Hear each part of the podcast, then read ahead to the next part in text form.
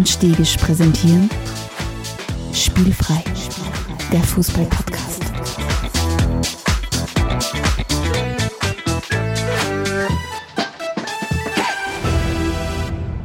Herzlich willkommen zu einer neuen Folge von Spielfrei, dem Fußball-Podcast direkt aus Graz. Ich bin zwar im Studio, aber im Kastel ist der Stefan. Stefan, was ist los? Hallo. Hallihallo. Äh, es ist soweit, auch die Corona-Seuche hat mich erwischt. ähm, also zum Glück liegt es mittlerweile, liegt's mittlerweile wieder hinter mir. Das war auch der Grund, warum wir vorige Woche leider Gottes unsere Episode ausfallen haben lassen müssen. Ähm, aber ich melde mich zurück, Herr Stegisch, fit und negativ getestet. Also Sehr nicht, dass ich das jetzt für die Aufnahme jetzt gebraucht habe, remote. Aber, Ja, lieber aber man schon. ja, ich weiß, dass ich nicht, dass ich nicht Ja, wer weiß, ob die Seuche nicht durchs Tele Telefon durchkommt. Wir nehmen nämlich mit Nein. Telefon auf. Nein, leider Gottes hat es auch mich und meine bessere Hälfte erwischt. Äh, ähm, aber es geht uns Aber es geht euch gut. Ja gut, Den, den das ist ja das Wichtigste. entsprechend gut. Gut, Stefan, es gibt natürlich ein Thema, aber um das wir auch natürlich auch nicht herumkommen und wo wir auch gleich losstarten werden und das ist alles, was die Ukraine und Russland betrifft, oder?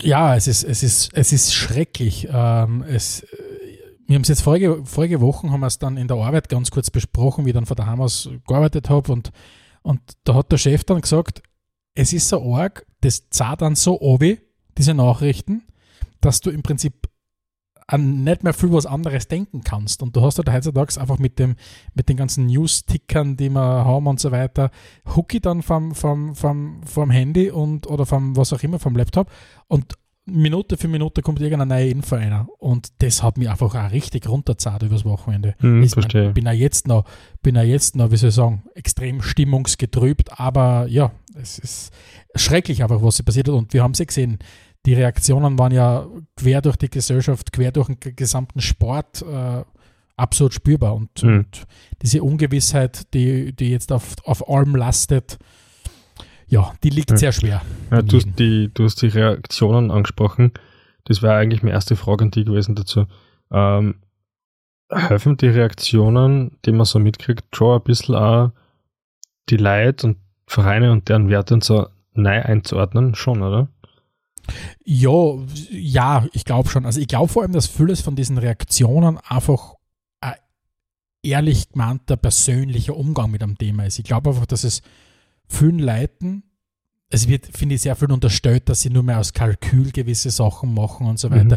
Ich glaube, viele Leute, gerade in diesem, in, de, in dem ganzen Krieg jetzt, da, äh, die meinen das genauso, wie sie es sagen. Und, Mhm. und da habe ich sehr viel Authentisches mitkriegt an Solidaritätsbekundungen und so Ja. weiter. Und ich glaube, es ist den Leuten einfach ein Anliegen. Das hat nichts mit diesen, wie es das halt sonst oft einmal heißt, ähm, diese, also es gibt ja, es gibt ja ganz klar Studien, die sagen, je näher ein, eine Katastrophe an dir dran ist, desto äh, stärker bist du emotional involviert. Und das Mhm. ist ja nichts Überraschendes jetzt, dass, das, dass die äh, ein Krieg in der Ukraine mehr betrifft als ein, als ein Krieg vielleicht in Syrien, auch wenn der genauso oder noch schlimmer, wobei ich würde jetzt keine zwei Kriege gegeneinander ausspülen, Mhm. weil es beide gleich schrecklich sind. Aber es ist einfach so, dass die das, dass die das mehr betrifft. Und du, ich habe schon das Gefühl gehabt, diese ganzen Reaktionen waren sehr, sehr authentisch. Ob das jetzt da Spieler sind, die was gesagt haben, Vereine, die was gesagt haben und so weiter. Ja, also wenn er Lewandowski ein Statement abgibt, dann hat man auf einmal nicht das Gefühl, dass das mit irgendeinem Pressesprecher akkordiert ist, sondern es Voll wirkt so, als ob er einfach gesagt hat, ich muss jetzt was sagen, ja. Voll. stimmt. Und in, Entschuldige, Und, und selbst wenn äh, Vereine so Statements machen, so aller Gazprom-Sponsor zu kübeln und das wäre ein Kalkül dahinter, dann wäre es zumindest trotzdem richtig, das zu tun. Mhm. Und genau. man, ich finde, man wiegt das nicht so sehr ab, ob das jetzt äh, gefaked ist oder nicht, sondern die Leute wissen da recht gut, das einzuordnen, was richtig und was falsch ist. Und das fällt Absolut. oft genug Leute schwer, finde ich. Und, und so wie du auch richtig sagst, es ist nicht immer nur der Beweggrund entscheidend, sondern es ist auch das, was du tust, entscheidend. Ja. Das heißt, wenn du ganz klar Solidarität bekundest, von den wenigsten Leuten weißt du, was der Beweggrund ist, um das zu machen. Ist es deren ehrliche Meinung, was auch immer. Es wird auch Trittbrettfahrer geben, natürlich in der Geschichte. Aber ähm, das macht es nicht minder richtig, das zu tun. Und, und, und Mhm. ja, aber wie gesagt, ich glaube, es hat uns alle ein bisschen überrascht, in welcher Geschlossenheit äh, das passiert. Das ist das Einzige, was du sagen musst, die einzigen, die sich halt wieder mal nicht mit rumbekleckert haben, waren, waren die FIFA und die UEFA, die natürlich auf Ja. ihre ganz eigene Art und Weise mal versucht haben, ja, so ein bisschen was machen, aber auch nicht wirklich machen, bis gegipfelt dann in diesem grandiosen Vorschlag, den wir schon gesehen haben bei den Olympischen Spielen, wie wunderbar das funktioniert, einfach einer Mannschaft zu sagen, okay, ihr tretet jetzt nicht quasi stellvertretend für euer, hm. für euer Land an, sondern ihr tretet an im Namen eures, im Namen eures Verbandes. Und mhm. da muss ich sagen, das ist ja an, an Lächerlichkeit eigentlich kaum zu überbieten. Ja. Das sind Maßnahmen, die, die keine Maßnahmen sind. Aber man, wenn selbst die FIFA umfällt, dann weißt du eigentlich, wie solidarisch das abgelaufen ist, ja, weil absolut, absolut. nach und nöcher sind die Mannschaften gekommen und gesagt, okay, wir spielen nicht gegen russische Vereine oder gegen die russische Nationalmannschaft.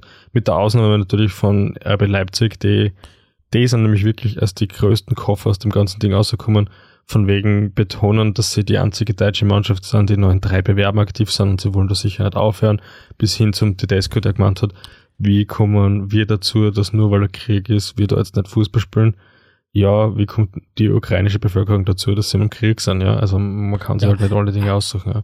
Es ist, es ist erschreckend engstirnig dumm, was da, was da kommuniziert worden ist. Und da ist mir lieber, sie kommunizieren gar nichts, als mit diesen Pseudo-Argumenten dann zu herkommen. Mhm. Wen interessiert die gottverdammte Dreifachbelastung von Leipzig? Das interessiert keinen. Ja, es wirklich, ist, das ist sensationell so wie der Verein. Ja, wirklich, also das, das, das, wirklich, so wie du, du wie du ja sagst, die sind wirklich als die Deppen der Nation rausgekommen äh, aus der Geschichte. Und vielleicht für alle, die es vielleicht nicht mitgekriegt haben, äh, Leipzig hätte ja gegen, gegen Lok Moskau gespielt im Achtelfinale. Haben die Europa League, das ist ja ein Blödsinn. Europa League, ja im, im Achtelfinale der Europa League.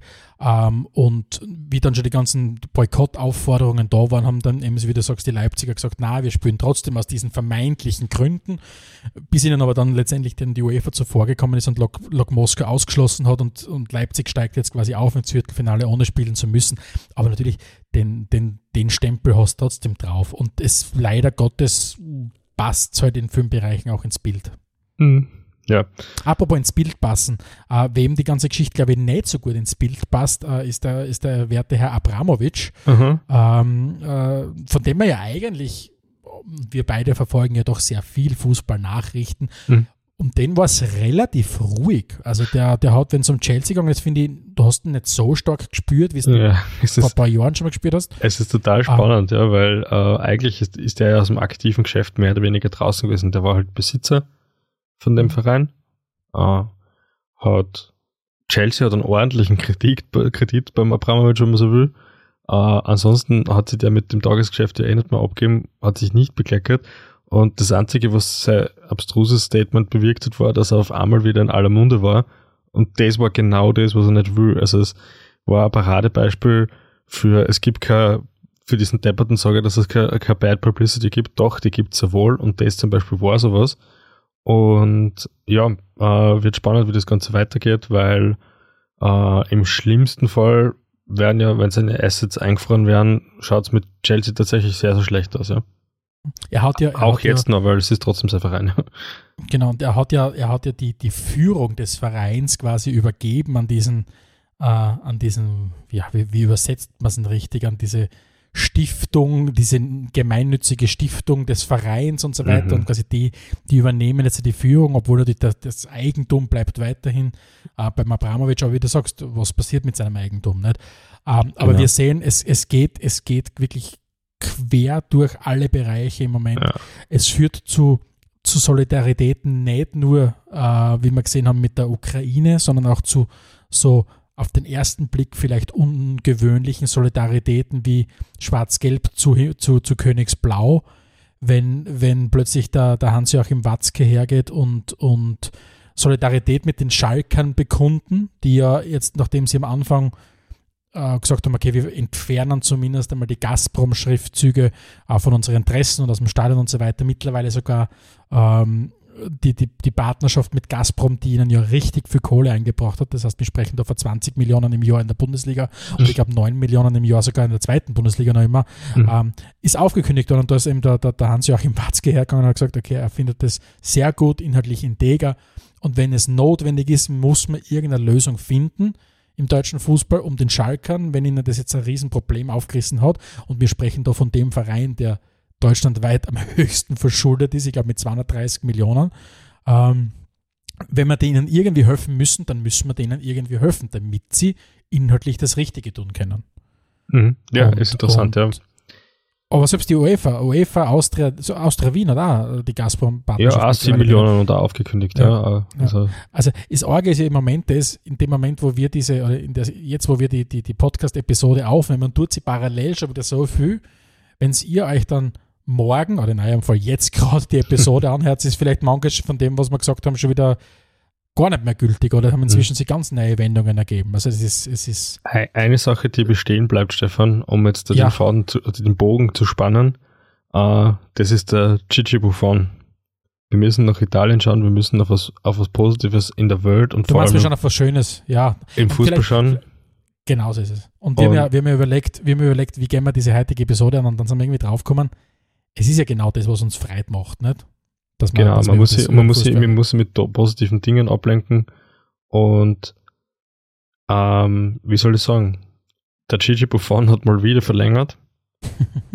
er spielt mittlerweile in der Serie B bei Parma äh, und hat um, glaube ich, zwei Jahre gleich verlängert, weil es wurscht ist und bleibt im Fußball weiterhin erhalten. Er wird dann, glaube ich, 43 oder so, wenn sein Vertrag ausläuft. 46. 46, wenn sein Vertrag Er ist ausläuft. jetzt schon, er ist, er ist jetzt im, im, im Februar oder im Jänner oder im Februar ist er 44 geworden Mhm. und wird dann 46 sein, wenn sein Vertrag abläuft. Ja. Gut Das Ding Gute ist, er. schafft, seine, schafft seine Beitragsjahr, seine 40 Beitragsjahr wahrscheinlich tatsächlich als Fußballer. ähm, Ja, irgendwann kann er dann, kann er dann die Hackler-Regelung, glaube ich, noch, wobei das ist ausgelaufen, glaube ich. Ja, in Italien vielleicht nicht. Das man Vielleicht nicht. stimmt, genau, vielleicht die Ja. Hackler-Regelung in Italien Ja. gibt es. Eine zweite ja. Instanz im Fußball hat auch gleich draufgelegt und gesagt, dass Slatan äh, möchte bei Milan verlängern.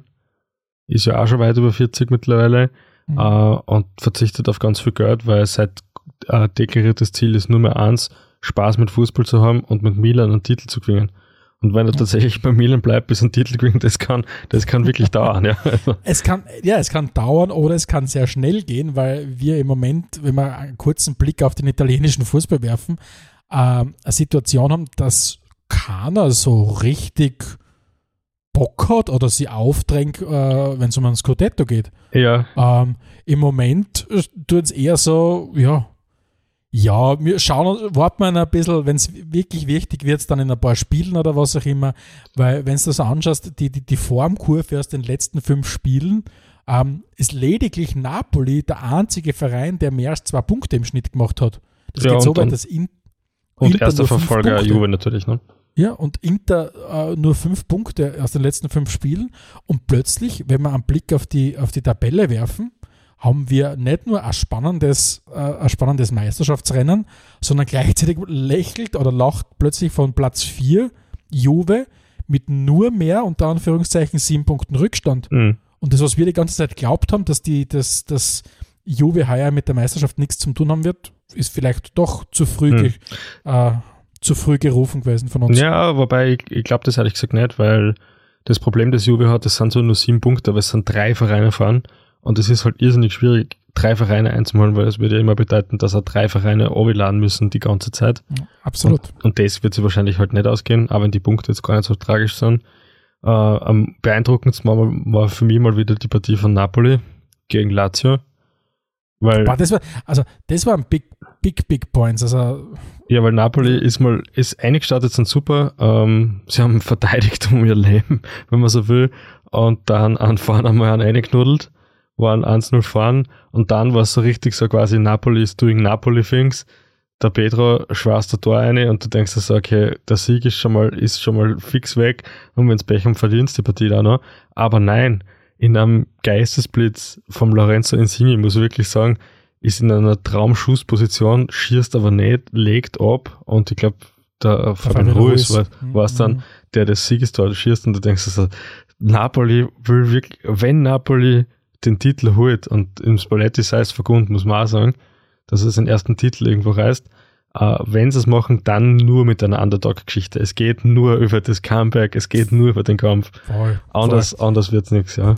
Und so ein Spiel, wenn du in der, in der ich glaube, die 94. Minuten warst, wenn du in der 94. Minuten das 2 zu 1 gegen Lazio schierst, die, ja, es ist, Lazio hat nicht die Rolle in der Saison, was man vielleicht geglaubt hat, aber es ist nicht mehr Lazio. Ähm, das kann ich natürlich jetzt da richtig einen Push geben für die letzten elf Spiele, weil irgendwie hast du das Gefühl gehabt, es, wenn man es wieder auf, auf Formkurven und so weiter schaut, man hat das Gefühl gehabt, Napoli hat so Dezember, Jänner richtig mit sich zu kämpfen gehabt. Da haben sie auch richtig an, an, an, an, an, an Punkten verloren. Haben wir dann, waren dann auch durch Ausfall von Osimen, von Kulibali und so weiter mit Afrika Cup äh, deutlich geschwächt. Aber die wirken jetzt gerade wieder richtig in Form, während die anderen gerade in so einer Formkrise sind. Wenn du der Inter anschaust, da hat man, war man selbst überrascht von dem, wie gut Inter unterwegs ist, Ja. aber die, die kämpfen jetzt gerade so richtig mit ihrer Form.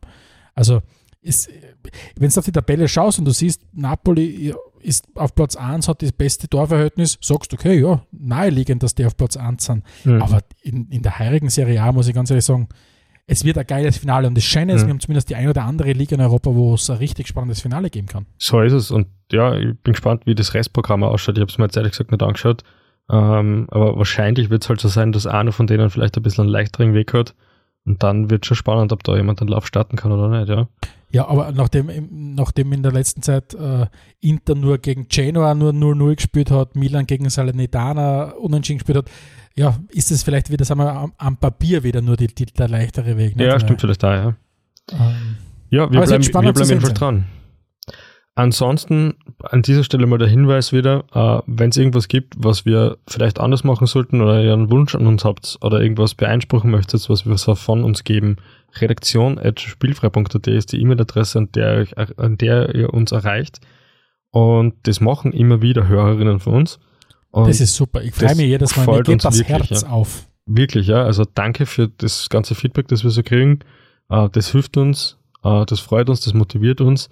Wenn ihr ein Spotlight auf uns richten wollt, dann geht das ganz super, indem ihr Leuten von uns erzählt, indem ihr uns ein bisschen Aufmerksamkeit schenkt, indem ihr Werbung für uns macht. Dann brauchen wir es nämlich nicht auf Social Media machen, das ist uns eh zuwider. Solltet ihr trotzdem auf Social Media unterwegs sein, dann könnt ihr natürlich gerne jederzeit ein Like da lassen. Was uns auch viel bringt, sind positive Bewertungen des Podcasts auf Apple Podcast oder auf Spotify. Könnt auch ein Review schreiben, wenn ihr wollt. All diese Dinge helfen uns weiter, um als Podcast zu wachsen und einfach noch mehr Zeit in dieses coole Format zu investieren. Danke Das- auch an dieser Stelle für all, an alle, die das schon mal gemacht haben. Dann müssen wir nach England schauen. In England geht's ja drunter und drüber eigentlich, ja. Also äh, jeder kann gegen jeden verlieren, ist ja eigentlich was, was man nur aus der, aus der österreichischen Bundesliga kennen. Aber nein, auch in England kann das jederzeit passieren. Aber es gibt natürlich nur einen Platz vom Anfang kennen und das ist das sensationelle, wie soll ich sagen, die sensationelle Sprachdurchfall des Antonio Contes. Stefan, Stefan, klärst du mal ein bisschen auf, bitte. Vielleicht holen wir mal kurz auf. Ähm, Antonio Conte ist ja dafür bekannt, dass er äh, ein äußerst emotionaler Mensch ist. Er ist ein leidenschaftlicher Ah. Italiener und Italiener Ja, sind schon leidenschaftlich. Er ist, er ist Italiener, da fängt schon mal an. Und dann kommt er zusätzlich, ich glaube, er ist aus, aus Lecce, das heißt relativ weit im Süden von Italien. Das heißt, äh, die Kombination und, und heißblütiger Süditaliener trifft auf britische Medien und Interviews, das ist eine mitunter toxische Kombination und es hat äh, dazu geführt, dass die Spurs und halt Spurs-Dinge machen, wie du immer so, so, so, so schön sagst, äh, dass man es geschafft hat, innerhalb von drei Tagen, nachdem er sensationell City auswärts schlagt, ähm, nachdem er längere Zeit nicht so gut gespielt hat, schlagt man City sensationell auswärts, wo Harry Kane eine der und das versuche ich wirklich neutral zu sagen, einer der besten Einzelspieler-Performances abgeliefert hat in dem Spiel äh, in, der, in der Geschichte der Premier League. Äh, drei Tage später dann gegen Burnley zu verlieren, ähm, was dann dazu geführt hat, dass Antonio Conte äh, ja nicht die Nerven verloren hat, aber mal alles, was emotional in einem drinnen äh, steckt, erbrochen zu haben und das einmal auf den Tisch gelegt zu haben. Und da ist dann um so, da, so Themen gegangen, wie das auch gesagt hat, er zweifelt daran, ähm, ob er die Mannschaft überhaupt besser machen kann. Spurs haben in den letzten fünf Spielen vier Spiele verloren gehabt zu dem Zeitpunkt. Und er sagt, okay, er sieht einfach nicht, er sieht einfach nicht, äh, ob er der Mannschaft noch helfen kann oder ob es nicht besser ist, wenn er geht und so weiter, weil er möchte auch nicht derjenige sein, der, der quasi nur sein Geld abhebt und so weiter und so fort. Und das hat natürlich zu einer riesen Diskussion geführt äh, in, den englischen, in den englischen Medien, egal ob jetzt Boulevard oder doch Qualitätsmedien. Und, und das wäre jetzt ein bisschen so die Diskussion, äh, in die gerne mit dir einsteigen würde. Mhm. Die, die britischen Medien haben es ganz stark zugespitzt gehabt auf, eine, Dis- auf die Diskussion, äh, dass sie gesagt haben, die emotional honesty vom Conte, Mhm. also diese, diese die Emotionalität von ihm und diese Ehrlichkeit führt dazu, dass es den Club instabiler macht, weil quasi es ist nicht okay, wenn ein Trainer sagt, was er sagt, auch wenn er es mahnt, wenn er dadurch gleichzeitig den Club instabiler macht. Das heißt, er sollte vielmehr das sagen, was für den Club gut ist. So, Alexander Stegisch. Mhm. Du kannst natürlich auch alles andere zu dem Thema auch sagen, aber das ist eine konkrete Frage von mir an die. Wie siehst du das? Ist es okay, herzugehen und nicht zwangsläufig die Wahrheit sagen, um des Spielers und des Clubs zuliebe, oder ist es, muss es immer okay sein, die Meinung gerade auszusagen? Natürlich muss prinzipiell okay sein, die Meinung gerade auszusagen. Ich bin der Letzte, der das unterstützt, wenn sie Leute in der Öffentlichkeit verbirgen. Ich, ich würde halt, ich würde halt bei einem Taktikfuchs, wie es der Conte ist, würde ich halt, vermisse ich halt da auch die Taktik, ja. Es ist ja ein Unterschied, ob ich, ob ich sage, es ist alles super und passt alles und man kann auch gegen Burnley mal verlieren, weil das ist immerhin auch ein Premier League Verein, was jeder nur denkt, mal bitte, bevor du sowas sagst, sag bitte nichts. Das wäre es nämlich einfach gewesen, ja, bevor du so einen Scheiß sagst, wie er es halt jetzt gesagt hat, wäre es vielleicht besser gewesen, diese massive Kritik ein bisschen intern zu sagen und nach außen einfach zu sagen, ja, wir haben gegen Burnley verloren, wir dürfen in der Situation, die wir jetzt sind, nicht gegen Burnley verlieren, egal wie gut dass die an dem Tag drauf sind. Und es hilft uns halt nichts, dass wir gegen City super gespielt haben, wenn wir dann gegen einen Abstiegskandidat drei Tage später verlieren. Das ist das eine und das andere ist halt, mm, es sind da halt jetzt einige Sachen passiert. Ähm, der Conte hat ja ein Interviewverbot in Italien gekriegt von den Spurs was ich ziemlich witzig gefunden habe, weil das Problem das ist, dass verschiedene Übersetzer verschiedenst übersetzt haben und dann alles Mögliche eininterpretiert haben. Und das ist auch ein Problem, ja. Also man, man kann halt nicht, man kann halt nicht ein, ein Interview hernehmen, das in einer anderen Sprache geführt wird, dann Dinge außer übersetzen, aus dem, nicht nur aus dem Zusammenhang zitieren, sondern auch aus dem Zusammenhang übersetzen und dann fliegt dir das jedes Mal um die Ohren und natürlich leidet da der Verein drunter. Und natürlich solltest als Cheftrainer von so einem Verein nicht, nicht die ganze Zeit die so verhalten, dass der Verein darunter leidet, ja, ganz klar.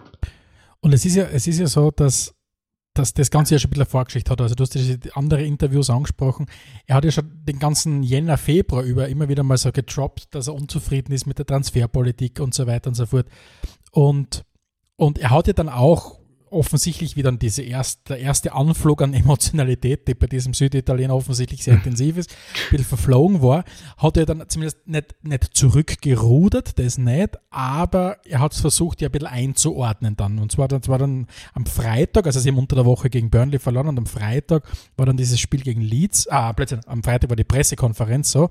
Mhm. Und da hat er gesagt, Bezug nehmend auf, auf das Interview nach dem Burnley-Spiel, er gesagt, ähm, und ich zitiere, With truth you grow, with a lie you destabilize people. Uh, und er hat gesagt, if I destabilize someone with the truth, it means they are not a good man, not a good club, uh, and I want a strong club, strong men and strong players. Das heißt, was er nicht gemacht hat, ist, dass er jetzt hergeht und sagt, okay, ich habe was Falsches gesagt. Er steht ganz klar zu meiner Meinung. Mhm. Und da möchte ich vielleicht ein bisschen einhaken ich glaube ganz einfach, gerade, es hat natürlich auch bei den Spurs-Fans und ich höre den einen oder anderen Spurs-Podcast recht aufmerksam und, und regelmäßig, da hat es zu dem großen Aufschrei geführt, aber ich sehe inhaltlich nichts Falsches. Und natürlich kann man darüber reden, äh, ob es schlau ist oder nicht. Und, und, und, und vielleicht hätte sie müssen ein bisschen diplomatischer geben. Aber was du merkst, ist, die Spurs wollen diese Wahrheit auch nicht wissen und auch nicht hören, dass er recht hat damit, dass es offensichtlich nicht zusammenpasst mit dem Ziel, mit dem er geholt worden ist, ähm, und zwar Titel zu gewinnen, wie das zusammenpasst mit einer Transferpolitik, wenn du ihm nicht die Spieler geben kannst, die er gerne hätte, weil wenn du anschaust, wen der, wen der Conte sonst immer geholt hat, waren das ganz viele erfahrene Spieler, aber das passt halt nicht so ins Konzept von den Spurs rein. Mhm. der Levi, der, der, der, der, der Chairman, halt immer hergehen will, im besten Fall Spieler zu finden, der dann Dyer weiterverkaufen kann. Oder mhm. im Fall vom Levi eher, wo er den richtigen Zeitpunkt versammelt, um den Dyer weiter zu verkaufen, so wie es beim Tele Alli und beim Hurricane war. Auf jeden Fall ähm, glaube ich an eins ganz stark und zwar haben es die, die Spurs noch nie verkraftet. Und wenn du dir das mit den, mit den die Fan-Podcasts und so weiter anhörst und der Journalisten-Podcast, es wird immer der Bezug genommen auf den, auf den Pochettino. Das ist einfach, es ist, wird immer referenziert, ja, und unter Pochettino war es so und unter Pochettino war das so. Und du merkst so richtig, das ist wie so ganz, wie, wie eine Trennung, wo einer die Trennung überhaupt nicht verkraftet hat. Und die Spurs, und ich würde ihnen wünschen, dass es endlich irgendwer zu ihnen sagt, hey, get over it. Mhm. Es ist vorbei mit dem Pochettino. Du, du, du hörst natürlich als, als Nicht-Spurs-Fan, hörst du natürlich keine Spurs-Podcasts, aber ich kann es dir sagen, es gibt keinen Spurs-Podcast, wo der Pochettino nicht zumindest zwei, dreimal ein Thema ist. Das ja. gibt es nicht. Und, und das hängt offensichtlich dem Verein so noch, dass egal wer da kommt, sie finden an jedem Trainer, weil du musst da eins sagen, ja, Mourinho das hat einfach nicht passt und so weiter. Aber du kannst nicht immer alles nur auf den Trainer schieben. Das geht nicht. Das geht nicht, das, aber was ich, was ich trotzdem nicht. nicht. verstehe, ist, wenn ich einen neuen Trainer suche für meinen Verein, dann muss, gibt es wahrscheinlich tausend Kriterien, die er erfüllen muss, aber für mich muss er ein Kriterium erfüllen. Das ist meine Mannschaft, die ist momentan scheiße, deswegen brauchen wir einen neuen Trainer. Mhm. Schaffst du es, mit dem aktuellen Kader eine bessere Leistung abzuliefern als den Typen, den wir jetzt gerade haben? Weil sonst muss ich mir anders suchen. Weil äh, mir ist es halt ein bisschen zu billig zu sagen, ich brauche sechs gestandene Spieler und dann mache ich, mach ich eine super Mannschaft draus, weil das schaffe sogar ich ohne Trainererfahrung. Wenn es mir sechs bessere Spieler gibt, dann mache ich die Mannschaft besser als mein Vorgänger. Genau. Ich meine, wenn das, das jetzt anschaut, jetzt nicht allzu schwer, es, ja. Es ist, verglichen mit dem Nuno Espirito Santo seiner Zeit, ist es besser geworden. Aber es ist einfach natürlich nicht dort, wo, was es alle insgeheim vorgestellt haben, dass dieser Typ da kommt und jetzt einfach die Mannschaft nach vorne Ich verstehe das nicht. Ich verstehe das überhaupt nicht. Wo, wo willst du mit dem Kader hin? Sie sind, sie sind Ey, absolut. City, City, das, sind, City ist ein meilenweit weg, Liverpool ist meilenweit weg, Chelsea ist ein ordentliches Stück weg und dann dahinter können sie eh hinkommen. Genau, Sagt genau, überhaupt genau keiner, dass sie nicht auf Platz genau 4 sind. Also ich, ja. ich, ich, ich verstehe nicht den Anspruch, verstehe nicht, mit dem Kader Meister zu werden. Das geht sich nicht aus. Nein, das, das geht überhaupt nicht. Uh, was anderes hätte ich noch gern. Ich hätte eine, eine, eine, Meinung von dir zu einem weiteren Thema. Und zwar, was ich immer auch rund um diese ganze Konter-Diskussion mir gedacht habe, ist, was dem Ganzen auch nicht zuträglich ist, ist, dass du in England keine so starken Sportdirektoren oder Sportvorstände hast. Mhm. Wir kennen das, finde ich, aus unserem Kulturkreis. Ganz stark kennt man es natürlich aus Deutschland, wenn man an, an so Leute wie den Uli Hoeneß und so weiter denkt dass du jemanden einmal hast, der genau das macht, was der Conte jetzt gemacht hat, und zwar mal einfach auf den Tisch schaut und sagt, schaut's her, ähm, ähm, so geht das einfach nicht. Wir sind kacke unterwegs, wenn du dann so legendäre Höhnesausbrüche und so weiter denkst, wo die Mannschaft zerreißt. Und das geht halt in Deutschland, wenn man so will, wenn du einen Good Cop und einen Bad Cop hast. Wenn, du, wenn der Sportdirektor da mal draufhauen kann und dann der Trainer quasi derjenige ist, der sagt, okay, ich bin jetzt amikaler zu meinen Mannschaften. Jetzt hast du aber in, in, in UK so, oder in England so, dass du nicht diese Tradition hast von Sportdirektoren, sondern es ist, es ist alles am Trainer manifestiert, am Manager. Glaubst du, dass hm. das ein Problem ist? Fällt da der Sportdirektor, damit jemand mal richtig auf den Tisch schauen kann? Ja, fällt definitiv, weil es kommt ja aber immer mehr Vereinen. Ja, also diese Sportdirektor oder Technical Director, hast du jetzt ja bei den, bei den Briten oft. Ähm, der geht ab sogar die Spurs Home an. Ich vergesse ihn ja, ja, genau. Ja, der Baratici. Baratici, genau, danke. Und zufälligerweise war der mal bei Juve und irgendwie kommt man vor, dass relativ viele Juve-Spieler holen. Wenn das der Schmäh vom Sportdirektor ist, ist vielleicht auch ein bisschen, ist auch gleich mal verharzt, ja. Aber, aber gut, ja. Mm, bei den Spurs passt halt das, das Außenauftreten trotzdem nicht, weil ich habe die Pressekonferenz, von der du vorher geredet hast, auch zufälligerweise auch gehört oder gesehen. Und ähm, der Conte hat sich ja trotzdem aufgeführt, so quasi, ja, ich bin halt, ich bin halt das, ich bin ein bisschen Einzelgänger, ich brauche ich brauch meinen Freiraum wie so ein Viech. ist ein bisschen so gewesen. Ich so, brauche einen Auslauf. Der, der, der Lonesome Wolf. Und, und ich muss, mein, ich muss äh, meine Meinung sagen können. Er soll ja seine Meinung auch sagen. Es geht ja nur darum, dass es vielleicht nicht unbedingt alles in der Öffentlichkeit, sondern, sondern alles, was er gesagt hat, ist ja nicht falsch. Es ist halt nur vielleicht besser, wenn er es an die Spieler adressiert. Und wenn er jammert, dass er nicht gut genug gespielt hat, dann hätte er halt vielleicht ein besseres Einstellungsgespräch braucht. Ja. Keine Ahnung, wie das abgelaufen ist. Ja. Aber gut. Ähm, vielleicht Alexander. Ja. Ich hätte gerne eine Überleitung. Und zwar, es ist ja nicht alles nur schlecht bei den Spurs. Sie sind ja dann hergegangen und haben mit Leeds ein gefundenes Fressen gehabt, äh, weil nach dieser bitteren Niederlage gegen Burnley war dann eine absolut souveräne 4 zu 0 Auswärtsleistung bei Leeds, was dann dazu geführt hat, dass du an der legendärsten Trainer, die es im Weltfußball gibt, durch einen anderen, an der legendärsten Trainer im Weltfußball ersetzt. Würdest du mir zustimmen, wenn ich sage, dass Na. Jesse Marsch und Marcelo Piazza ungefähr in der gleichen legendären Level spielen? Na, ist überhaupt, würde ich da überhaupt nicht zustimmen. Ne? man, man, der Jesse Marsch oder wie ich ihn gerne nenne, der Anti-Ted-Lesser, äh, hat absolut nichts damit mit, mit dem zu tun, was, für was der Bielsa steht. Und ähm, jetzt kann man natürlich schon sagen, okay, Marcelo Bielsa ist mittlerweile sicher auch irgendwo im Mainstream angekommen und dieser abgekultete Trainer oder dieser El Loco. El Loco, ja. Das war er wahrscheinlich auch schon längstens nicht mehr. Das, Al das Alter hat nicht nur mich gemäßigt, sondern offenbar auch den Bielsa. Aber, aber der Jesse Marsh ist natürlich eine 180 Grad Gradwendung.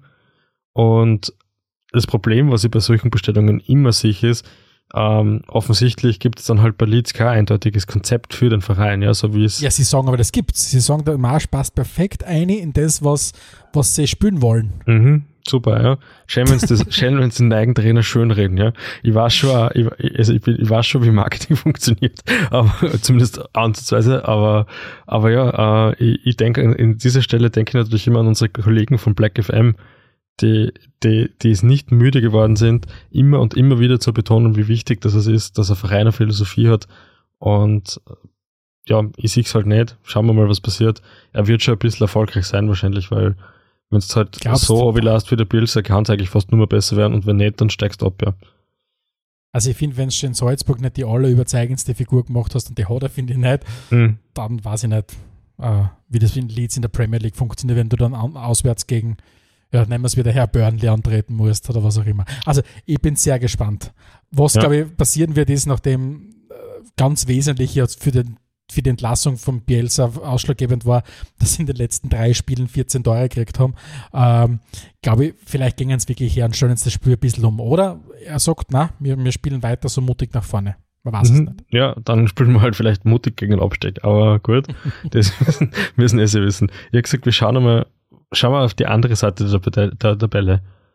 Es, Titelkampf ist, oder? Es ist Titelkampf? Nicht, ja, ich, ich glaube fast. Also man hätte ja nicht damit gerechnet. City hat eigentlich so gewirkt wie der souveränste aller souveränen Tabellenführer, gewinnen dann einfach alles. Wie gesagt, bis dann diese grandiosen Spurs daherkommen, die es zwar nicht schaffen, gegen Burnley einen Stich zu machen, aber dann auswärts gegen City äh, gewinnen und City zweimal in einer Saison schlagen. Ähm, aber ja, und plötzlich ist die Saison wieder spannend, also die Meisterschaft wieder spannend. Liverpool hat jetzt sechs Punkte Rückstand, aber mit einem Spiel weniger auch. Das heißt, wenn sie das Nachtragsspiel gewinnen und sie sind ja gut in Form, sind es nur mehr drei Punkte. Es gibt mhm. noch das direkte Duell gegeneinander am, am 32. Spieltag. Ähm, ja, vielleicht ist es tatsächlich so. Äh, und da City hat wirklich mit einem ja, Last-Minute-Treffer, wenn man so will, gegen Everton gerade so für nur die drei Punkte mit nach Manchester genommen. Also, ich, ich mag das ja voll gern, dass jetzt die Situation so ist, wie sie ist, weil ich gehe ganz stark davon aus, dass sie bis zum 32. Spieltag City keine Punkte mehr nehmen lassen wird, aber ich gehe auch ganz stark davon aus, dass es Liverpool ganz gleich gehen wird. Die werden mhm. jetzt da über das Restprogramm drüber fahren und dann wird es halt wirklich entscheidend sein, ob City da X zusammenbringt oder Liverpool vielleicht echt den großen Rivalen schlagt und äh, ich glaube, mit einem direkten Duell ist das erste was Zeit, oder? Ich weiß ich gar nicht, muss ich ganz ehrlich das sagen. Das wäre spannend, ja. Torverhältnis wird, wird bei beiden Vereinen sowieso irgendwie irgendeine Fantasiezahl sein, mit der keiner was anfangen kann. Äh, schauen wir, was passiert, ja. Aber es spitzt sich auf jeden Fall zu. Ich meine, jetzt müssen wir vielleicht auch nochmal ganz kurz zu den, den Bogen schlagen, zu unserem Eingangsthema heute natürlich. Das, es war schon sehr bewegend zu sehen, was vor dem Spiel Everton gegen City da abgelaufen ist, weil ja in beiden Mannschaften mit mit äh, Zinchenko bei, bei, bei City und mit Mikolenko bei Everton, der erst im, im, im Winter gewechselt ist von, mhm. von Dynamo Kiew, waren zwei Ukrainer äh, mit am Start und, und wie man es halt so gekannt hat, äh, die, die Fans waren, haben sehr viele Solidaritätsbekundungen gegeben und, und Everton, die Spieler sind alle aufgelaufen mit Fahnen, die, die sie sich umgebunden gehabt haben mhm. und was wirklich zu sehr bewegenden Szenen geführt hat, wo dann bei ja, Zinchenko sind die Tränen ja. geflossen, bei Mikolenko sind die Tränen geflossen. Also das boah, das, das ist schwer im gelegen, muss ich wirklich sagen. Ja. Ähm, war, war, waren arge Bilder. Mm, zum Spiel selber vielleicht auch. Äh, City hat dann eben relativ knapp 1-0 gewonnen gegen Everton, das eigentlich in einer absoluten Unform ist. Haben sie sehr lang, sehr schwer dann. Ähm, zum Schiedsrichter müssen wir was sagen, oder? Ja, da vielleicht. Gab es ein Handspiel vom Hodri, ja. das zumindest im Videobeweis recht eindeutig wäre. Meine einzige Theorie ist der Schiedsrichter Paul Tierney, Tierney äh, ich glaube, er glaubt nicht an wahr. Ja, das kann sein, ja. Also ich glaube, er, er, er akzeptiert nicht, dass das gibt, weil anders äh, ansonsten ist es eine klassische Form von Arbeitsverweigerung. Du hast das, die Möglichkeit, äh, im Video nachzuschauen, ob da was war oder nicht, und das wäre eigentlich seine verdammte Aufgabe, oder? Absolut, und, und du merkst einfach, sie fahren keine gerade Linie. Überhaupt nicht. Also das, es gibt keinen, kein Wochenende, wo nicht zwei sehr identisch anwirkende Szenen komplett unterschiedlich entschieden worden sind. Mhm. Äh, also sie kämpfen ganz, ganz stark in der Premier League mit, dem- mit dem VR Mhm. und, und das war halt wieder mal ein Beispiel dafür, wo du sagst, das wird in zehn anderen Partien werden die, wird dieser Elfer geben. Da jetzt dabei bei Everton gegen City kriegt der Tabellenführer den, den, den Elfmeter nicht gegen sich ausgesprochen. Macht natürlich, wirft kein gutes Bild auf, die- auf die ganze Situation. Du wirst jetzt auch nicht hergehen den Leuten irgendeine Absicht äh, unterstellen. Aber ja, das zeigt einfach nur, wie chaotisch das in England Mhm. im Moment zugeht. Titelkonkurrent Liverpool hat nicht gespielt in der Meisterschaft, weil Carabao Cup war. Ja, und sie dreieinhalb Stunden lang auf Meter geschossen haben. Die, der lächer, lächerlichste Cup, den England zu bieten hat, meiner Meinung Na, nach. hör auf jetzt. Na, das ist lächerlich. Nur weil es der kleinste ist, ist er nicht der lächerlichste. Es ist, es gibt einen Cup-Bewerb, das ist der FA Cup, das ist der älteste Cup-Bewerb der Welt.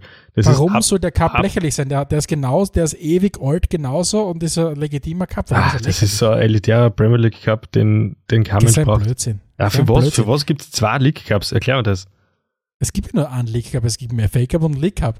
Aber es gibt in vielen anderen Ländern hat es das auch gegeben. Es hat es in Italien gegeben, das hat es das Ja, hat's, das hat's Zu Recht ist es abgeschaffen worden in Italien. Ja? Ja, und in Frankreich gibt es noch. ich bin froh. Vielleicht führen sie einen Hallencup ein, weil die wollen ja alle irgendwelche Titel gewinnen.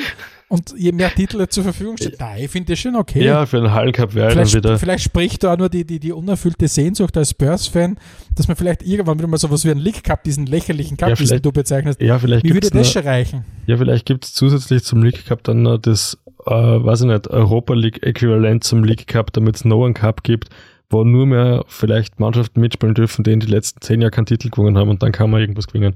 Und vielleicht kann man die Rechte in diesem Cup dann noch super nach China verkaufen. Finde ich eher eine gute Idee. Auf jeden Fall, zum, Liverpool hat den ersten Titel gewonnen. kommen wir zum Spiel, genau. Es ist 0-0 ausgegangen und im, im Elfmeterschießen hat Liverpool dann 11 zu 10 gewonnen. Äh, die meiner Meinung nach lächerlichste Figur dieses lächerlichsten Ereignisses war, war, dann, war dann noch der Kepper, der zum Elfmeterschießen eingewechselt worden ist, keinen Elfmeter gehalten hat, aber einen entscheidenden Elfmeter verschossen hat.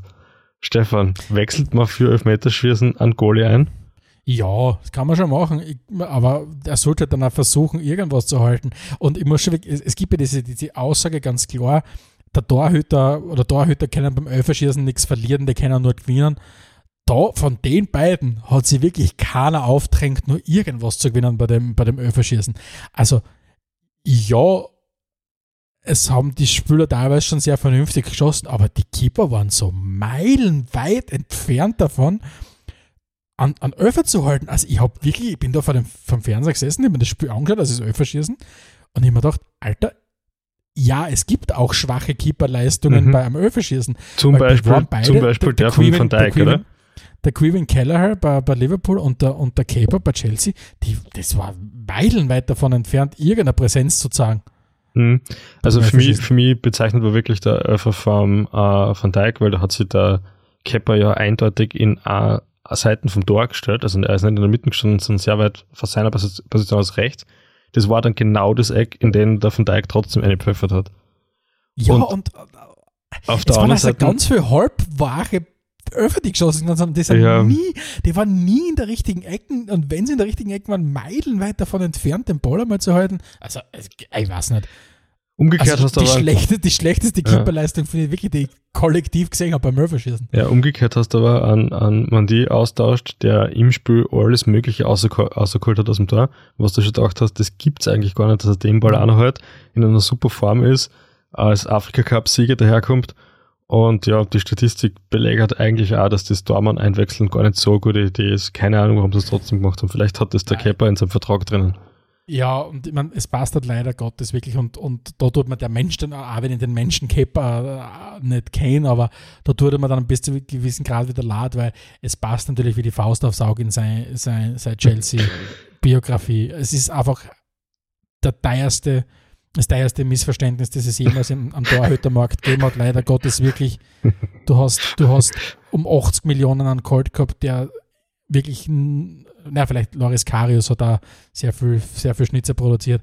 Und es dann ersetzt, ich glaube, der Mondi hat, was hat er kostet? 15, 20 Millionen oder was auch immer. In dem, ich glaube, mit Wenig halt, 27 ja. haben sie ihn geholt und ist a- absolute Granaten, hat, macht sensationelle Dinge und es passt halt leider Gottes beim Keeper rein. Hm.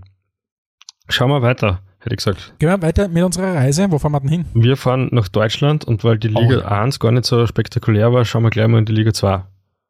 Stefan, Es, Liga 2 hat ja so am Wochenende kurz so dann, als wäre wieder mal Liga 1, weil es Nordderby ist am, am Programm gestanden und ich habe es mir mit Genuss habe ich es mal reingezogen, mhm. äh, wenn der HSV auf, auf, auf Bremen trifft zum, ja, ich glaube, insgesamt, was war es, der 100 das 157. Nordderby habe ich aufgeschrieben gehabt, ähm, Zweiter gegen Erster, also es war angerichtet, schönstes Wetter in Hamburg. Ähm, das Spiel war gut, war jetzt nicht überragend, aber es war also nicht souverän, aber es war ein extrem wichtiger 3-2 Auswärtssieg von Bremen. Und plötzlich schaut die Tabelle aus wie in spannendsten, besten Bundesliga-Zeiten mit Bremen auf 1, HSV 4, Schalke 5 und so weiter. Und das ist einfach alles, das haben wir schon ein paar Mal angesprochen, extrem eng beieinander. Vor dem Spiel haben sie immer wieder diskutiert, ist das ein Spiel, ist das ein meisterschaftsentscheidendes Spiel? Und alle haben gesagt, na, aber natürlich nimmst du aus so einem Derby-Sieg außer sehr, sehr viel mit. Mhm. Marvin Ja. Dux trifft zweimal dann Niklas die Lücke Füllkrug, weiß nicht, wer ihn kennt, mit seiner riesen Zahnlocken, der hat, hat auch getroffen. Äh, ist schon eine geile Geschichte gewesen, die beiden, was eigentlich zu Saisonbeginn, das steht ein bisschen als, Spiegel, als Spiegelbild für die ganze Saison der Bremer. Reingegangen äh, nach einer äußerst turbulenten Transferzeit, wo viele Spieler dann ganz kurzfristig noch den Verein verlassen haben. Dann hast du diese zwei Spieler, Duxch und Füllkrug, was nicht gewusst hast, okay, wer soll jetzt da vorne spielen von den beiden. Dann ist die ganze Geschichte mit dem Markus Anfang gewesen, mit dem Trainer, der mit seinem gefälschten Impfnachweis und so weiter dann ausgeschmissen geworden ist. Und irgendwann sind sie dann hergegangen und haben gesagt, okay, wir müssen uns nicht entscheiden zwischen Duxch und Füllkrug, wir lassen es einfach beide spielen. Plus holen wir den Ole Werner, der jetzt, glaube ich, was waren es? Neun Spiele, acht Siege, glaube ich, geholt hat und auch unentschieden Echt arge Geschichte eigentlich, ja. es läuft einfach und die Bremer sind richtig gut unterwegs, spielen guten Fußball und ja, also Ja. ich bin gespannt, ob es jetzt in der entscheidenden Phase, weil es sind, wie gesagt, sie sind alle innerhalb von wenigen Punkten. Äh, Darmstadt ist dran, Pauli hat wieder ein bisschen zurückgefunden in die Spur, haben jetzt da gewonnen am Wochenende. Bin gespannt, was, was, was noch zukommt. Liga 2 bleibt jedenfalls weiter spannend. Äh, für, mich, für mich bleibt weiter spannend die Suche nach Zusammenfassungen aus der Liga. Also ich habe es dann mit Mühe und Not geschafft, äh, Bremen gegen HSV zum Sehen. Aber, aber ja, es ist äh, als Imageproblem, das man aus der österreichischen zweiten Liga kennt, finde ich, gibt schon ein bisschen, also wenn es zumindest um, um das Stattfinden im Internet betrifft, gibt es das auch ein bisschen in der zweiten Liga in Deutschland. Ja. Ja, es ist halt, es ist halt, wenn du nicht äh, Sky-Abonnent bist, du hast halt wirklich schwer äh, bei, de, bei den Sachen. Und sie würden es verdienen. Also wie gesagt, die Liga ist einfach grandios, ist grandios voll, voll. Und, und, und ja, es ist aber leider Gottes schwierig. Aber dafür gibt es ja uns, dass wir ein bisschen, ein bisschen einen Scheinwerfer drauf lichten. Ja, sicher. Dass du Und zum Beispiel weißt, dass der Burgi wieder getroffen hat. So als apropos Guido Legionärscheck. Burgstaller Fußball. Genau. Guido Burgstaller Fußballgott. Er ist wirklich, er ist wirklich, äh, also bei Pauli, glaube ich, stellen sie ihm dann irgendwann ein Denkmal hin. Ja. Es läuft sensationell gut. Mitten am Ja, Kiez. und wenn wir schon bei Österreich sind, dann müssen wir natürlich auch in die österreichische Bundesliga schauen. Da gab es mittlerweile ja schon drei Runden, die absolviert worden sind. Und vor allem, es gibt nur mehr eine Runde, bis der ominöse Strich gezogen wird. ja. Der, der, der Also- Strich der Nation, wenn man so will. Der, Strich, der Strich der Nation, wo, wo man aus schwarz-weißer Sicht schon, schon längst entspannt am Klappstuhl sitzt und sich das anschaut, was dahinter einem passiert. Ähm, und ja, aber offensichtlich, es kann doch alle, es kann die Rapidler kann es nicht erwischen, die Austria kann es erwischen. Vielleicht schaffen die, Wik- die wilden Wikinger aus Redner den, den, den, den Sprung über den Strich. Die gezähmten Ähm, Wikinger meinst du, oder? Es ist, es ist, ich habe so ein bisschen, ich bin- ich bin so hin und her, die gezähmten Wikinger, ich bin so ein bisschen hin und her gerissen, was den Strich betrifft. Weil einerseits finde ich ihn lächerlich, Ja. aber gleichzeitig schaue ich dann trotzdem drauf und es zieht mich in den Bann, dass ich mir denke, aha, schau, es gibt dieses Szenario, wo dann die dann doch noch den Sprung über den Strich schaffen und so weiter Ja. und so fort. Eigentlich muss ich sagen, aus Fansicht ist es schrecklich, wenn du das über den Strich schaffst, was dann jedes Mal Sonntag spürst und nie mehr Samstag spürst Mhm. was eine absolute Katastrophen ist, jedes Mal Samstag, Sonntag um 17 Uhr spielen. Es ist jetzt nicht jedes Mal so, dass man, dass man 47 äh, Spritzer oder Bier trinken will, aber zumindest wäre es schon ganz klasse, wenn man nicht jedes Mal am nächsten Tag arbeiten muss. Das stimmt natürlich, da bin ich bei dir. Ähm, was den Strich betrifft, da habe ich ja ganz eine eigene Theorie. Wenn ich äh, als halb strauchelnder Verein um diesen Strich herumtanze, dann möchte ich vielleicht gar nicht drüber kommen, sondern möchte eigentlich bewusst ins untere Playoff gehen. Das ist, das für, was ist denn das für eine Handbremsenansage? Naja, was, was willst du mit Austria oder Rapid, Du- die spielen, die Ja, spielen nicht du um die lernst Meisterschaft. oben. Du lernst dann oben mit. Ist ja. Na, bevor du dich da zweimal vor Salzburg wieder abschießen lässt und wenn du Pech hast von irgendeinem anderen weiteren gut spielenden Verein, ich sag mal zum Beispiel Sturm oder WRC, auch nochmal eingeschenkt kriegst, da spiele ich doch lieber zweimal gegen die Admira und zweimal gegen, weiß nicht, gegen Altach, hol mir dort Selbstvertrauen Ende nie und in diesen Playoff-Austragungsspielen rund um diesen internationalen Titel, das dann nochmal zusätzlich gibt, komme mit In einer sensationellen Cup Form daher. Qualifikations. Ja, wir haben du, genau- magst, du, du magst wahrscheinlich schon recht haben, weil es gibt ja ein bisschen das, das Beispiel Austria Wien gibt ja auch recht, die ja, wenn Ja. ich jetzt nicht komplett am Plätzchen rede, voriges Jahr ja in der äh, wie heißt es, Qualifikationsgruppe gespielt haben. Genau, war genauso. Und Ja. da ja auch ein, ein bisschen zumindest fußballerisch so Chaos-Club, wie sie ja immer noch sind, aber zumindest fußballerisch wieder ein bisschen in die Spur gefunden haben. Und sie profitieren natürlich heuer, das merkt man schon. Ja. Äh, davon, dass, dass eben nicht die ganze Zeit äh, Ohrfeigen aus Walsitzenheim bekommen haben, sondern, keine Ahnung, irgendwo Im Ländle Ah. gespielt haben. im Ländle gespielt haben. Ja. hey, hast, du- hast, wie, wie, jetzt, was anderes, hast du schon dein, dein Rasmus Heulund-Trikot gekauft? Nein, habe ich noch nicht gekauft. Äh, spielt richtig gut, muss man wirklich sagen. Äh, ist, ich kann man jetzt schon sagen, ist wieder mal einer dieser Spieler, die eindeutig zu gut für diese Liga sind. Weil, weil so schnell kann sich niemand akklimatisieren, der nicht echt einfach vom Level her einfach was anderes gewohnt ist. Ähm, du, was ich so, was, was ich so arg finde, Entschuldigung, dass ich da rein- reingrätschen, aber du, was ich so arg finde, du siehst bei dem Typen den ersten Ballkontakt, der schaut anders aus. Was sein erster Ballkontakt ist verglichen mit vielen anderen, aber Sturm, eine andere Sportart, muss man wirklich sagen. ah ja, und der ist das richtig ist- fit, das merkt man auch. Der ist richtig fit, der ist, der ist schnell. Also, boah, ich hoffe, dass er, dass er kulinarisch nicht im- immer nur mit seinen Mitspielern unterwegs ist dann zukünftig und, und, und, und das eine oder andere Kebab vielleicht Was musst denn du da unterstellen? Da musst du vorsichtig sein. Weißt du? äh, Nein, nein, aber, aber er bringt sehr viel mit, muss man wirklich Ja, sagen. Und Sturm- für, Sturm für Grazer Verhältnisse ungewöhnlich gut. Sturm unterstellen wir auf jeden Fall gutes Scouting. Ja, absolut. Äh, wird wahrscheinlich nicht allzu lang da bleiben, wird vielleicht wieder ein paar Millionen in die Kassen spülen. Und ja, ähm, da, vielleicht, da vielleicht eine Frage an dich als, als, alten, als alten Sportdirektor in Spee. mhm. Glaubst du, oder ich habe die Vermutung, um dieses ganze Konzept durchzuziehen, von wegen, wir wollen Spieler kaufen und dann verkaufen, musst du irgendwann einmal den Sockel überschreiten und Spieler in, eben in der Höhe von einem Rasmus Heulund mit 2, 2,5 Millionen Euro kaufen zu können, weil du dann überproportional mehr verdienen kannst mit einem Spieler als mit einem Spieler, den du vielleicht um 500.000 holst und um 1 Million f- ja, verdienst. natürlich. Genau. Hat, Sturm jetzt diesen nachhaltigen Schritt, glaubst du, gesetzt, dass man plötzlich jetzt dahergehen kann und vielleicht, wenn man den jetzt da um 6, 7, 8 Millionen vielleicht wegbringt, irgendwann einmal, dann den nächsten wieder? Oder war das, glaubst du, der Ausreißer nach oben jetzt einmal? Na, also prinzipiell ging es natürlich genauso, ja. Jetzt hast du es mit dem Jeboa einmal geschafft, diese magische Grenze des äh, besten Transfers einmal aufzuheben. Du hast einmal so viel Geld gekriegt wie noch nie zuvor. Das ist ja einmal wichtig, weil das sagen auch Sportdirektoren immer mal wieder, dass sie natürlich schauen, wie viel hat der Verein in Vergangenheit bei Transfers lukriert. Jetzt ist diese Grenze mal aufgegangen, jetzt hast den nächstbesten Spieler, also den nächsten besten Spieler, den du entwickeln kannst und weiterverkaufen kannst, ist jemand, der schon mal für mehr Geld gekommen ist, den kannst du dann wieder für mehr Geld verkaufen.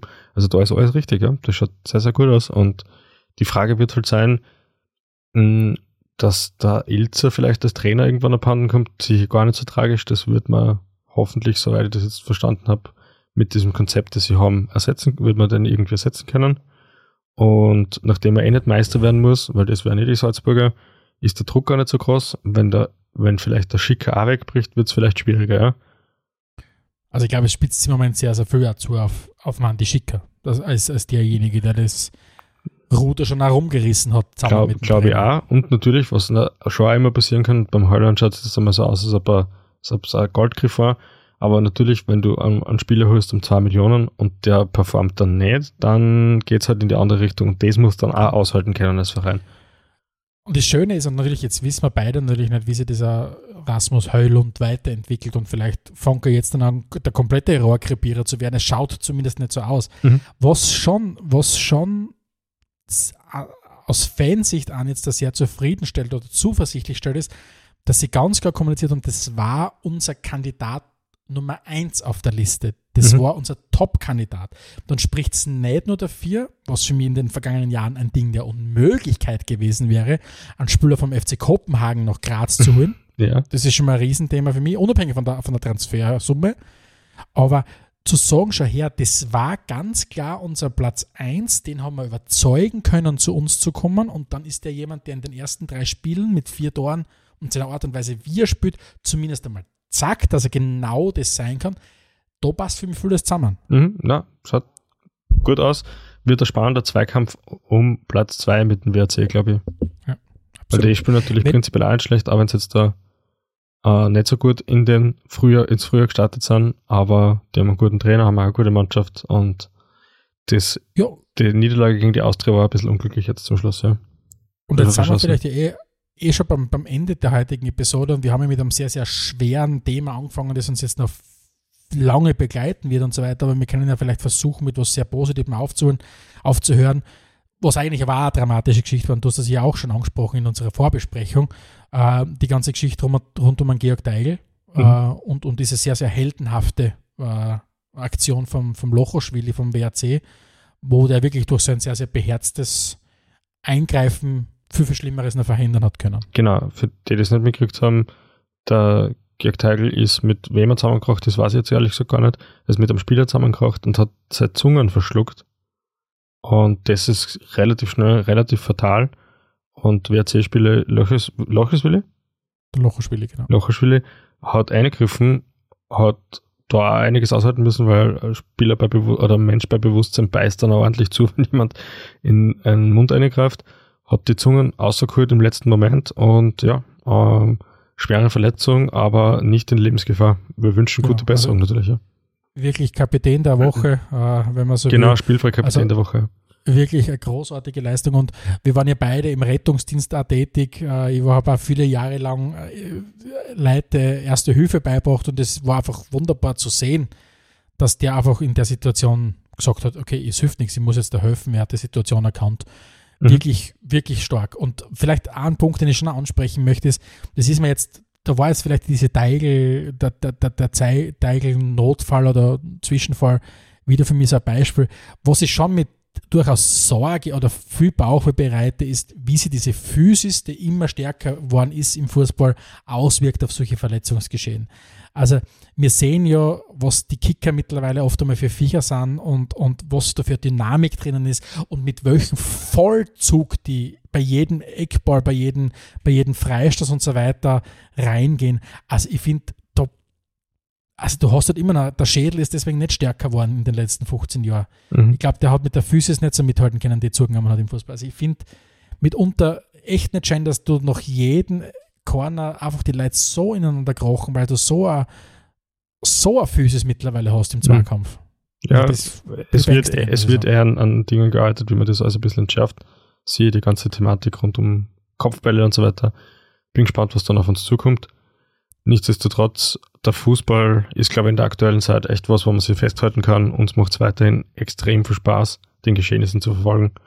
Und wir werden das auch in den nächsten Wochen hoffentlich so beibehalten. Und ich freue mich auch schon auf die nächsten Folgen Jo. mit dir. So ist es. Und vielleicht auch schon mal ganz, ganz kurze Ankündigung. Unsere nächsten zwei Schwerpunktthemen wären was ganz Besonderes. Hoffe ich zumindest. Hoffen wir beide, glaube ich zumindest. Ja, Aber es wird ein Zweiteiler werden. Viel mehr äh, wollen wir eigentlich auch nicht verraten, aber es wird um einen ganz besonderen Menschen in der Fußball. Vielleicht sagen wir kurz, dass er argentinische Legende ist und legen auf. An dieser Stelle recht herzlichen Dank fürs Zuhören und schaltet dann nächste Woche wieder ein, wenn es heißt Spielfrei, der Fußballpodcast direkt aus Graz. Adelmann und Stegisch präsentierten Spielfrei, der Fußballpodcast.